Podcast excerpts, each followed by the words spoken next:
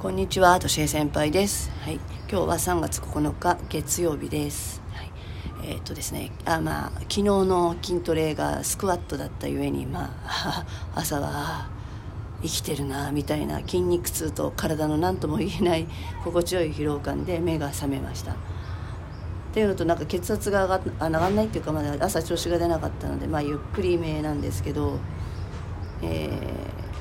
これから仕事なんですが今あの実は現場で今コロナウイルスコロナウイルスってちょっとそっちばっかりに報道も行くし、えーとえーと、情報も来るので正確な情報っていうのをねちゃんと見分けなきゃいけなくて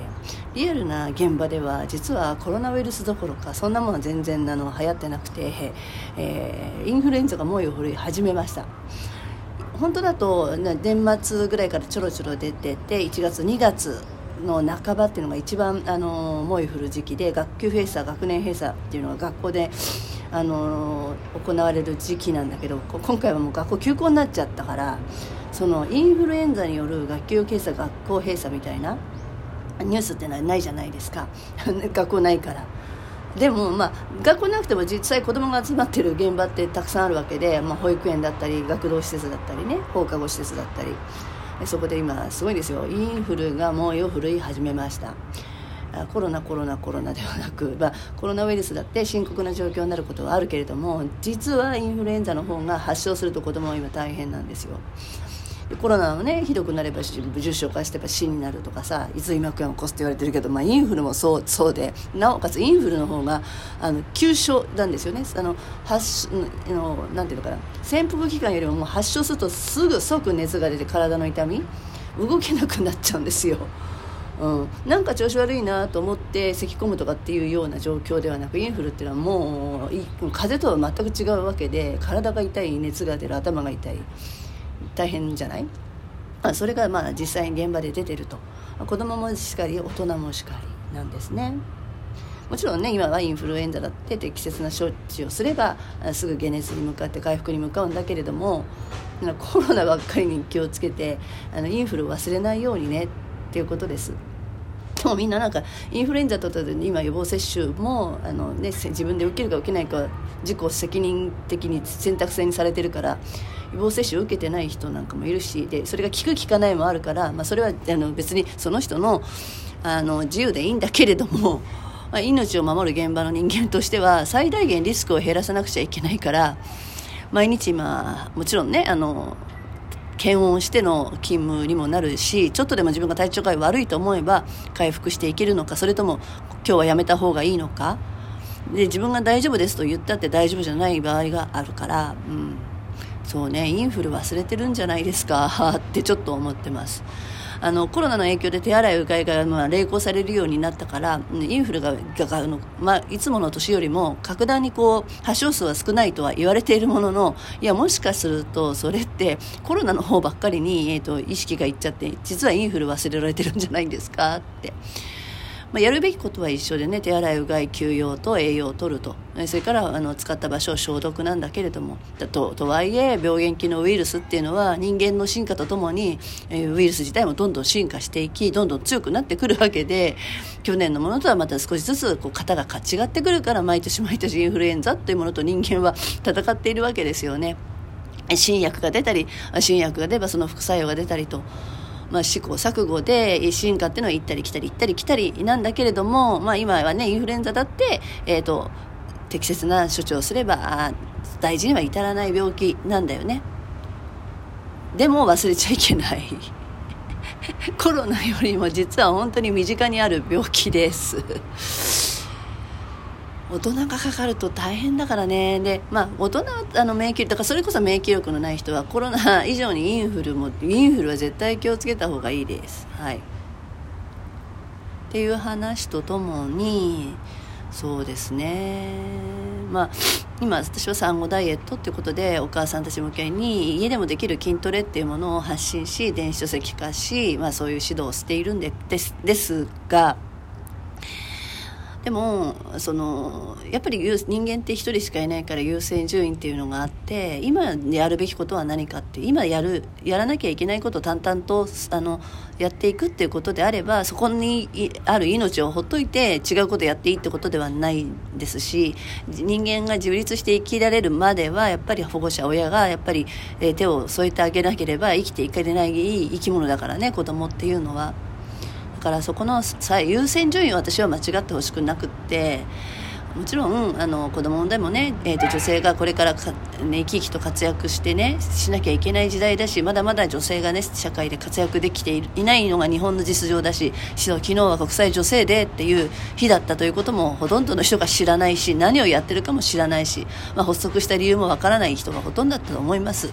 まあ、コロナの影響もあってそれどころじゃないと言われつつもでもやっぱりそのコロナという病気とね、えーとえー、不正義なんか戦い戦うっていうのは変だけれどもそれに立ち向かいながら仕事をし子供を育てているお母さんたちがたくさんいるわけで。ね、自分のことよりもまずは子供のことが第一最優先っていうのはそうです本当にそうです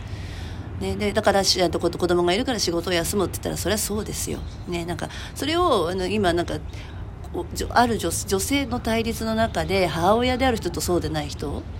との対立とかまた母親である人に対しては、えー、こう仕事をしているとか知ってない人の対立がこう生まれちゃうんだよねなんかこうやって世の中があんまり良くない状況だったり余裕がなくなると誰かのせいにしたくなる誰かのが悪いにしたくなっちゃうんだよねなんか変な責任論みたいな。で責任っていう言葉ってただ本当にないものなんであってその目に見えるものでもなくて何なんだっていうところで責任っていう言葉を使ってしまえば全てが終わるみたいに解決するみたいに言ってるけどいやそんなことじゃなくて責任を取る取らないそういうことじゃなくて今あるこの現象をどうしていくかってことだけじゃないですか。そういうんだったらおのおの各自に責任っていうものがあるんだよね。自分の人生は自分で責任を取るしかないから。だから自分が目の前にあることでできることをやっていく。ことがいろいろなことの収束に向かうんだと思うんですよね。国が悪い社会が悪い学校が悪い親が悪い、ね、そう子供が悪いじゃなくて まず自分が、えーと、この状況において何ができてどう対応していくかですでそこがまた違えば違う対処をするだけであるからなんかこのいう時にもう本当に文句を言ったりクレームを言ったりお前のせいだって言ってみたり最後には安倍首相のせいだみたいに言っちゃってたってでもいや言ってもしよ言ってだよお前が悪いんだみたいなことを言って発信してこれがあのコロナの影響が収束するならいいよ。でもしないじゃん。そこは自分で何とかするしかないわけじゃん。ね。どんなことも、うん。仕事がなくなる大変じゃないかって。それはそうだよそうだよね。だけどそれを叫んだところでお金入ってこないの。銀行口座にお金振り込んでこないの。落ち込んだところで本当に銀行口座にお金が振り込まるんだったらみんな目一歩落ち込むと思うんですよ。こういう時って文句を言ったりね。いやでもそうじゃないんだよね。じゃあ何するかなんですよ。うん、いややるかやらないかだと思います。もちろんそれでね,、えーとねえー、補填を得られる人補助を得られる人はそれを申請しに行くっていうのがまあ一つの行動であって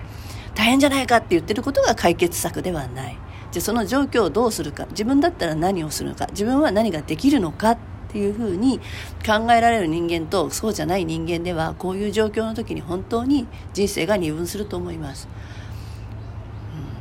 不安にあおられもうなんか不幸いわゆる不幸になっちゃう人とそうじゃない人と、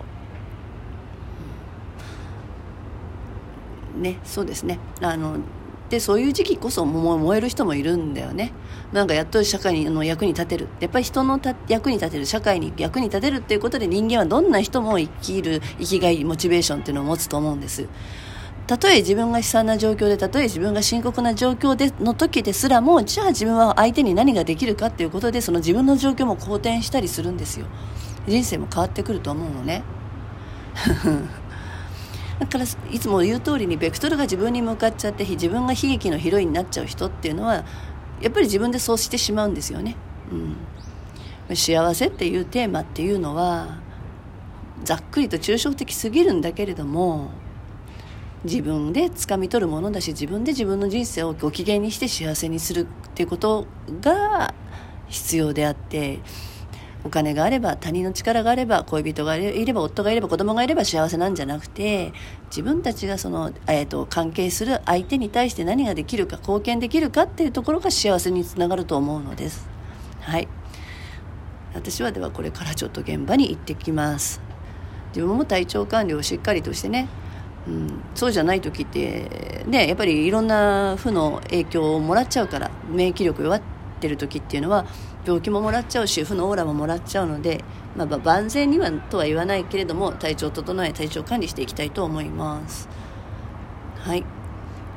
えー、有事の時こそいつもと違う時こそ自分には相手に何ができるか自分が困っていた時でさえ相手に何ができるかと考えるってことです。では。